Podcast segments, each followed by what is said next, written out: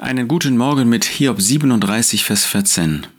Da wird Hiob angesprochen, stehe und betrachte die Wunder Gottes.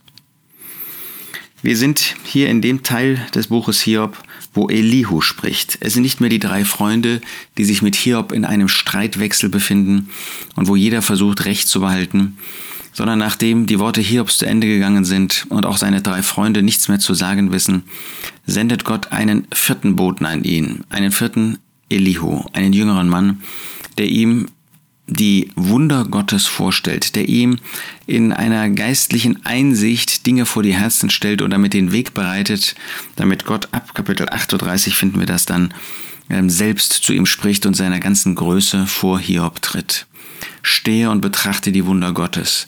Das ist nun ganz besonders für Hiob, der in diesem großen Leid war, wirklich ein Blickveränderer, dass er nicht mehr so sehr auf sich sieht, dass er nicht mehr in seiner Bitterkeit ähm, sich verliert, sondern dass er wegsieht von sich. Vielleicht hast du auch solche Nöte in deinem Leben, nicht wie Hiob, das dürfte wohl keiner von uns erleben, aber doch Nöte, wo man mit Krankheit zu tun hat, Nöte, wo man mit familiären Problemen zu tun hat, mit beruflichen Problemen, mit Problemen inmitten der Glaubensgeschwister in der örtlichen Gemeindeversammlung.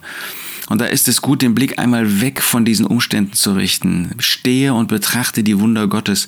Auch in deinem Leben, trotz dieser Mühsal, trotz dieser Probleme, trotz vielleicht großer Not, dein Ehepartner ist einfach davongegangen.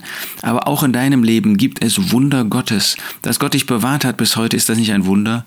Stehe und betrachte die Wunder Gottes. Dafür muss man mal aufstehen. Dafür muss man sich mal hinstellen und sich erheben mit dem Blick über die eigene Not. Ja, ich glaube, das ist schwierig, aber es ist doch möglich möglich. Wenn Gott das sagt, dann können wir das tun und dann können wir uns erheben über die Herausforderungen, mit denen wir zu tun haben und etwas von den Wundern Gottes betrachten. Wir brauchen nur in die Schöpfung hineinzusehen, in die Tierwelt, in die Pflanzenwelt überhaupt auf die Erde, den Himmel, die Sterne, aber auch in unser eigenes Leben, dass er uns bewahrt hat, dass er uns getragen hat, dass er uns die Kraft gegeben hat bis hierhin.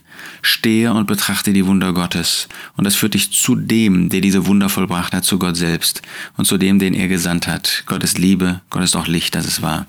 Stehe und betrachte die Wunder Gottes. Das wünsche ich dir und mir für heute und die vor uns liegende Zeit.